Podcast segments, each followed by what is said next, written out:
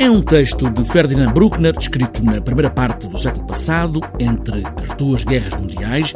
O texto agora foi adaptado, novas palavras. Marta Dias, a encenadora, garante que o que interessou foi uma certa essência humana que não perde atualidade. As várias histórias que surgem aqui é, é aquilo também que me interessou muito no texto, que é cada uma das personagens, de certa forma, está a representar uma, uma postura de vida Uh, bastante distintas umas das outras, uh, e, e, foi isso, aliás, que me apaixonou na primeira leitura do texto. Para além de todos estes simbolismos uh, e, e, e, o lado político que, me, que, sempre me apaixona mais, foi um, a possibilidade em cada uma das cenas, só de diálogos entre duas personagens, ou seja, confrontos muito acesos, e isso apaixonou muito, a possibilidade de ver aquelas, aquelas duas posições em confronto. Os meus parabéns, doutora. Alcançaste mais em seis anos do que eu em 12. Uma jovem acaba o curso de medicina, acabou o curso e vai agora começar a vida de trabalho.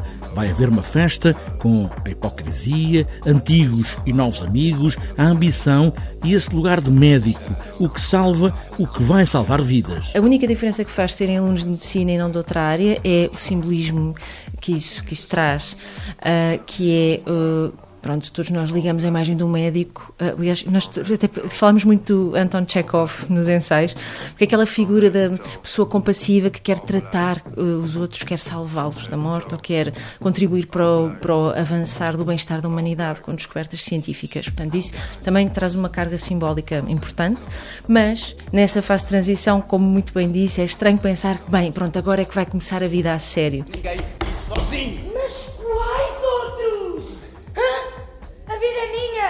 Corpo é meu, o problema é meu. Mas nunca veremos esta festa. Há o antes e o depois, a preparação desse lugar iniciático, como se não tivesse havido vida antes, e a decepção do depois da festa. É também um símbolo, não é?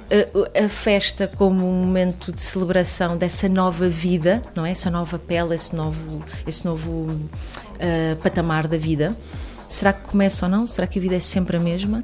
E será que essa ilusão que nós temos em relação ao futuro e ao presente, uh, será que não é melhor vivermos sem ilusões? Essa é a pergunta para a resposta que quisermos.